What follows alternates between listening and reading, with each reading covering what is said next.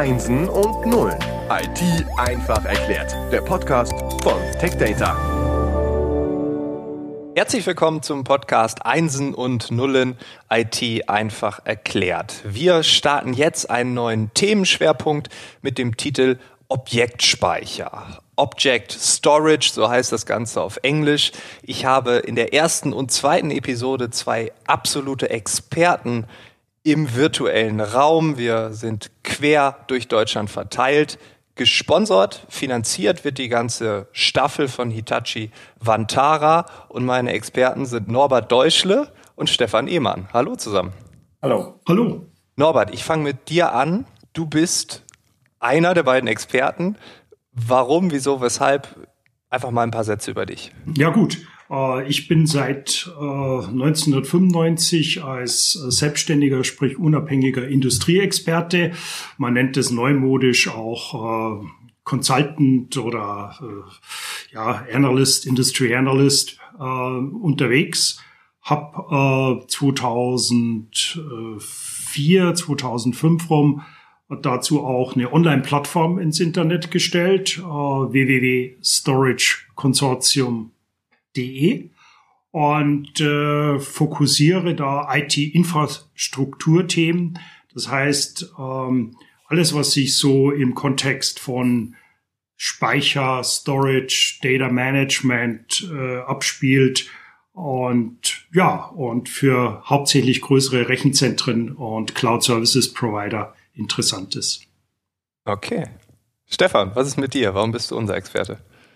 Ja, ich bin seit gut zwölf Jahren bei, bei der Hitachi, bin, bin aktuell ähm, zuständig für das Object Storage Portfolio in der Region äh, EMEA Central, sprich dort als Business Lead für, für das Thema verantwortlich. Hab mich in den letzten 20 Jahren mit unterschiedlichsten Bereichen der IT befasst, sehr viel Infrastrukturthemen, komme aber ursprünglich aus dem äh, ja, Applikationsumfeld, also sprich meine Wurzeln in der IT liegen im Betreuen von niedergelassenen Ärzten und die Softwarepakete, die es in dem Umfeld gibt. Okay, also hast du schon einen spannenden Weg hinter dir. Wir werden wahrscheinlich in den nächsten Wochen mehr darüber hören. Wir wollen aber mit dem Thema anfangen und deshalb die Frage vorab, warum reden wir überhaupt darüber? Ähm, Unternehmen, nicht nur Privatpersonen, sondern vor allem auch Unternehmen müssen sich zunehmend auf ein extrem starkes Datenwachstum in relativ kurzer Zeit einstellen. Äh, es gibt da diverse Untersuchungen von Marktforschern, äh, Sie kennen sie alle wahrscheinlich, sei es IDC oder Gardner und andere. Äh, die laufen alle darauf raus, dass die Datenbestände vor allem im unstrukturierten Bereich in den nächsten Jahren dramatisch wachsen werden. Im letzten Jahr belief sich äh, die Summe an unstrukturierten Daten noch so in der Größenordnung weltweit 40 Zettabyte. Äh, Im Jahr 2025 sollen diese schon auf 175 Zettabyte anwachsen. Egal, ob man jetzt da 175 oder 180 nehmen, das ist auf jeden Fall ein, ein starker Anwachs.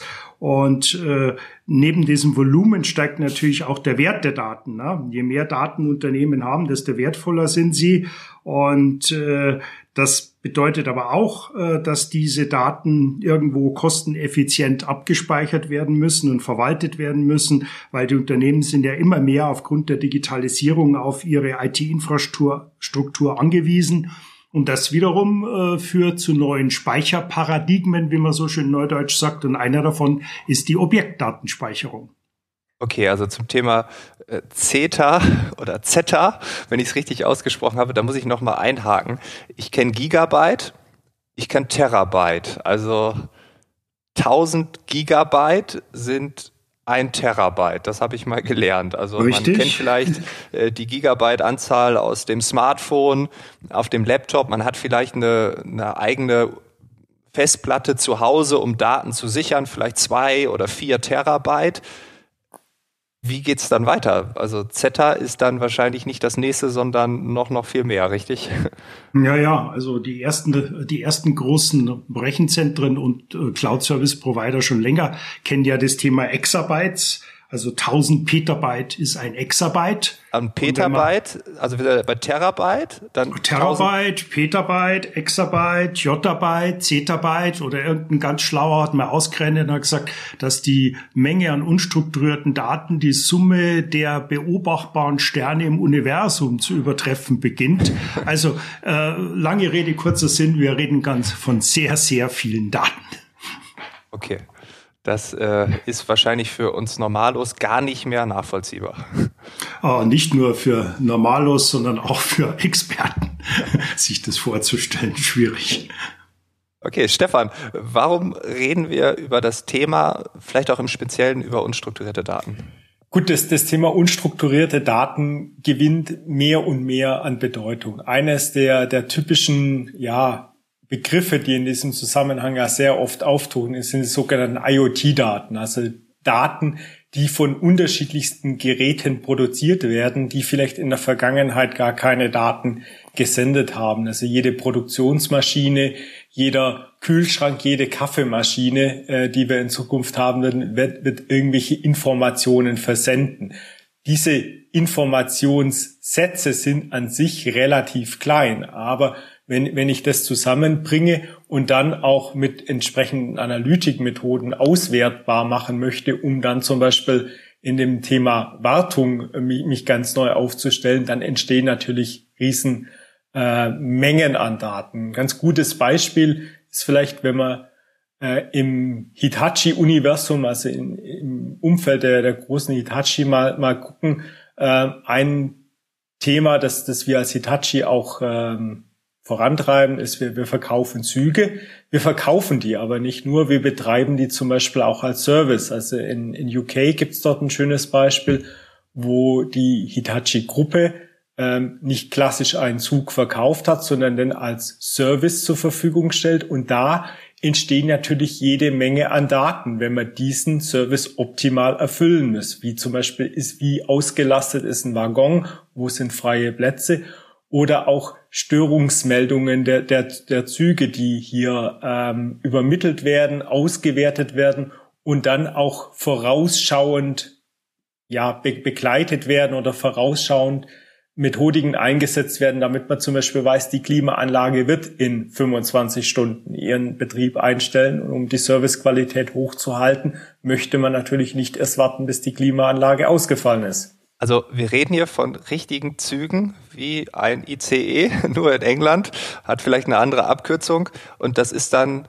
äh, ja Train as a Service. Genau. Also ihr verkauft nicht einen Zug, sondern jemand kauft den Service ein, dass ihr einen Zug mit allen möglichen anderen Dingen, die zu einem Zug gehören, Bordgastronomie, Gastronomie, was auch immer, zur Verfügung stellt. Genau. Okay, das ist interessant. Das habe ich noch nie gehört. Seit wann gibt es das? Das, das Projekt ist seit, seit mehreren Jahren in, in, in der Umsetzung. Ähm, das sind natürlich sehr langfristige Projekte. Ich glaube, der Vertrag ist auch auf 75 Jahre oder dergleichen ausgelegt. Also das ist schon ganz andere Projektlaufzeiten, die wir hier haben.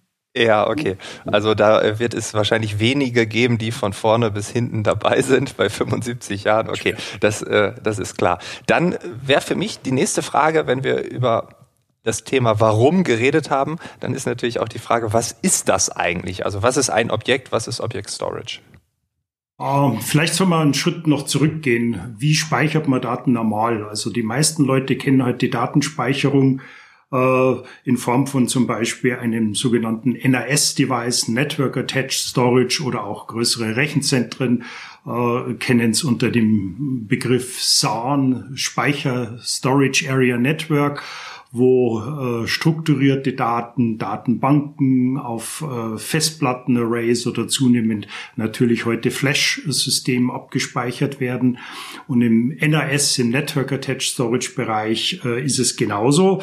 Da finden dann äh, Technologien zu drunterliegenden Anwendungen wie NFS äh, oder CIFS. Und äh, bei Object Storage funktioniert das anders.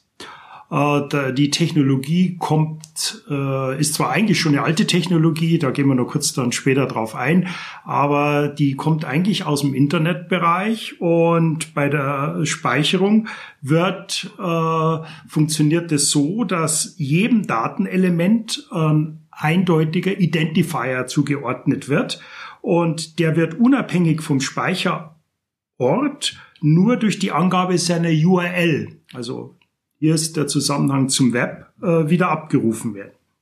Metadaten, sogenannte Metadaten und die reinen Nutzdaten werden getrennt gespeichert und das bietet eine Reihe von Vorteilen, auf die wir dann noch eingehen werden.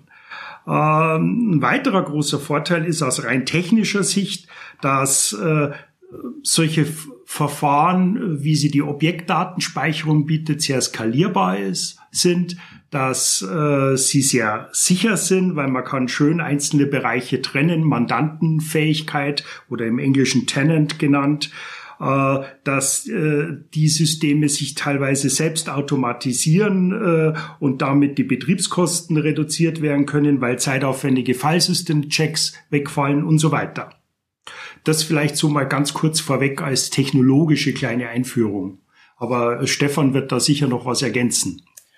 Ja, also die Einsatzzwecke für Objektstorage sind ja fast fast unendlich und äh, die die technologische Umsetzung ähm, spiegelt das eigentlich auch wieder, dass ich natürlich nicht mit mit mit einer Umsetzung alle Anwendungsfälle komplett erschlagen kann. Also wir von von Hitachi Vantara gehen den Weg, dass wir zum einen, ich sag mal, auf Standardarchitekturen aufsetzen, also Stichwort x86, klassische Intel-Architekturen, klassische Compute Power, Server Power hier einsetzen mit entsprechend hochkapazitären Laufwerken dahinter, um einfach eine äh, hohe äh, Speicherperformance oder äh, Speicherkapazität zur Verfügung zu stellen. Äh, der entscheidende Punkt ist aber, dass die Intelligenz des Object Storage in, in, einem, in einem Software, in der Software liegt und das natürlich eine sehr flexible Möglichkeit gibt, von groß bis klein alle, alle möglichen Skalierungen darzustellen. So können wir das heute als klassische Appliance zur Verfügung stellen, also Compute und, und Storage als Appliance fest zur Verfügung gestellt, in, einem Rack äh, verschraubt, wenn wir das mal so sagen wollen, aber das Ganze zum Beispiel auch als virtuelle Maschine oder als Container zur Verfügung zu stellen, so dass ich es für meinen individuellen Anwendungsfall äh, optimal einsetzen kann, aber natürlich auch alle Skalierungen nach oben und nach unten äh, zur Verfügung habe. Ah, vielleicht äh, dazu noch ergänzend, weil das Wort Metadaten jetzt schon ein paar Mal gefallen ist. Was versteht man unter Metadaten? Äh, ich würde es mal so definieren, das ist ein gemeinsames Attribut von Objektspeichern, dass sie gegenüber der Anwendung einen, äh, wir nennen das flachen Namensraum oder Namespace bereitstellen. Äh, wohingegen Filesysteme oder relationale Datenbanken die Daten ja so strukturieren, dass aus Sicht der Applikation leicht auffindbar sind und da, damit wird eine Organisationsebene zwischen der Anwendung und, und den Daten geschaffen, die allerdings diese Skalierung einschränken können. Äh, die Objektspeicherung über Metadaten befreit quasi die Daten durch, äh, durch diese von der Organisationsstruktur auferlegten Beschränkungen. Äh, es wird ein flacher, quasi unendlicher Namensraum, Namespace geschaffen. Und das hat große Vorteile, weil damit die Speicherintelligenz sozusagen näher an der, an der Architektur und, und letztlich auch an der Anwendung dran ist. Mhm.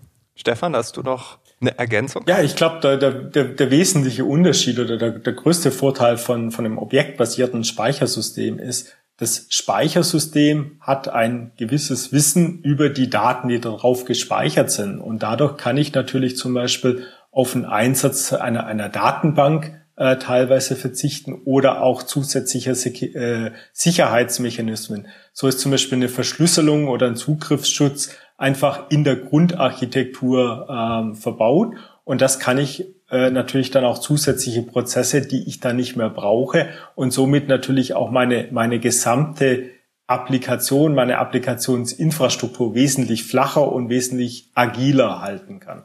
Okay, ich glaube, wir haben ein gutes Fundament gelegt. Ich glaube, wir haben viele ähm. Fragen beantwortet, die man hat, wenn man in dieses Thema tiefer eintauchen möchte. Und deshalb würde ich sagen, wir werden einfach einen fließenden Übergang zu Episode 2 haben. Dort schauen wir uns an, wie entwickelt sich der Markt aktuell, was sind aktuell die Trends, die man sieht, wo geht die Reise hin.